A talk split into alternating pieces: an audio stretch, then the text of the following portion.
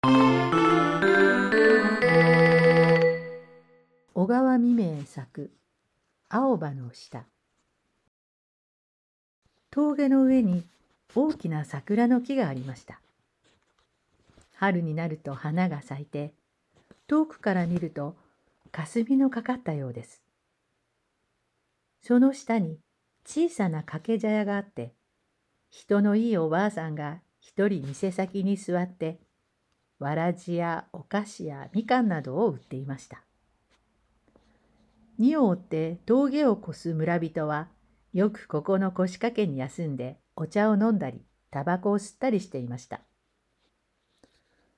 賢吉ととし子と庄司は息をせいて学校から帰りに坂を登ってくると「おばあさん水を一杯おくれ」と言って飛び込むのでした。おお暑かったろう。さあ今汲んできたばかりだからたんと飲むがいい。とおばあさんはコップを出してくれました。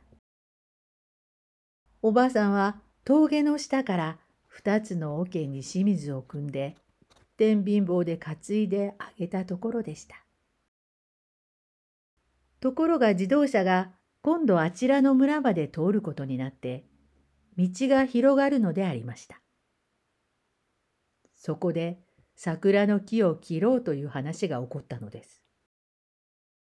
それに反対したのは元よりおばあさんでした。次にはこの茶屋に休んで花を眺めたり涼んだりした村の人たちです。それから賢吉やとし子や庄司などの子供たちでした。あの桜の木を切ってはかわいそうだ。春になっても花が見られないし、夏になってもセミが取れないものな。と互いに話し合いました。子供たちの不平が耳に入ると親たちもいつか切ることに反対しました。それで村の人々が桜の木を道のそばへ移すことになったのです。大勢の力でするとどんなことでもされるものです。大きな桜の木は邪魔にならぬところへ移されて、おばあさんの茶店はやはりその木の下に建てられました。おばあさん、今年は花が咲かないの？そうとも、人間で言えば大病人だぞ。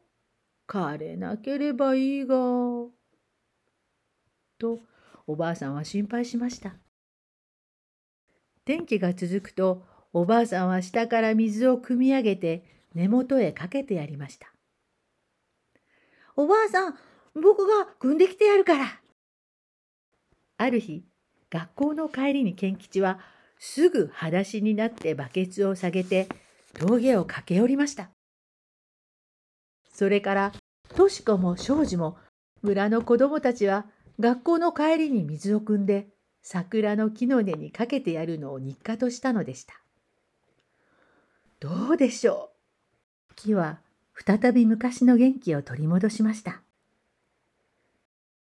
今大きな枝には青葉がふさふさとして銀色に輝いています。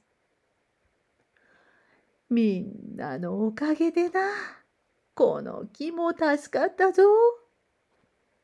とおばあさんは腰掛けている村の子供たちの顔を眺めてさも嬉しそうでありました。小川未明作「青葉の下」おしまい。